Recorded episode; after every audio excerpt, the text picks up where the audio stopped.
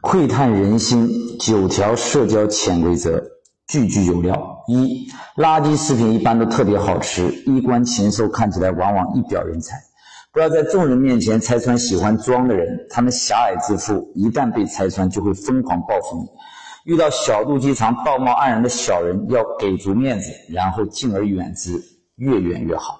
二、感情里永远不会受伤的核心是，不要把全部感情集中在一个人身上，要时刻观察自己感情投入的程度。如果发现自己已经投入了一百度，就要赶紧给自己降温。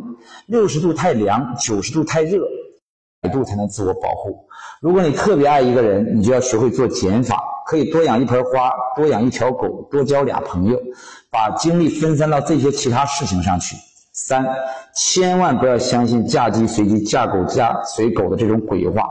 对的人，十八层地狱都能把你拉上来；错的人，你在天堂才能把你拉下去。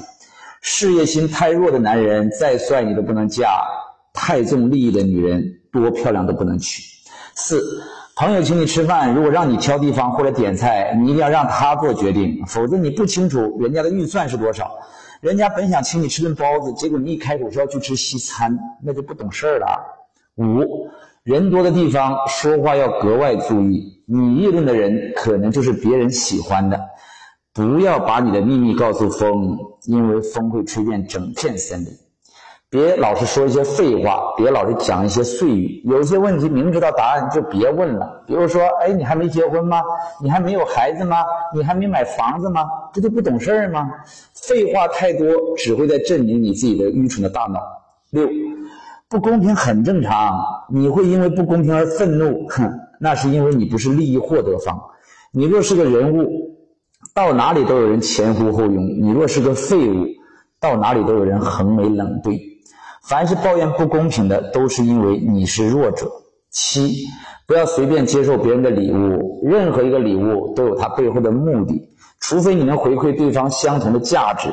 对于别人的邀请或者聚会，你要么假装非常高兴的参加，要么就假装非常痛苦的拒绝。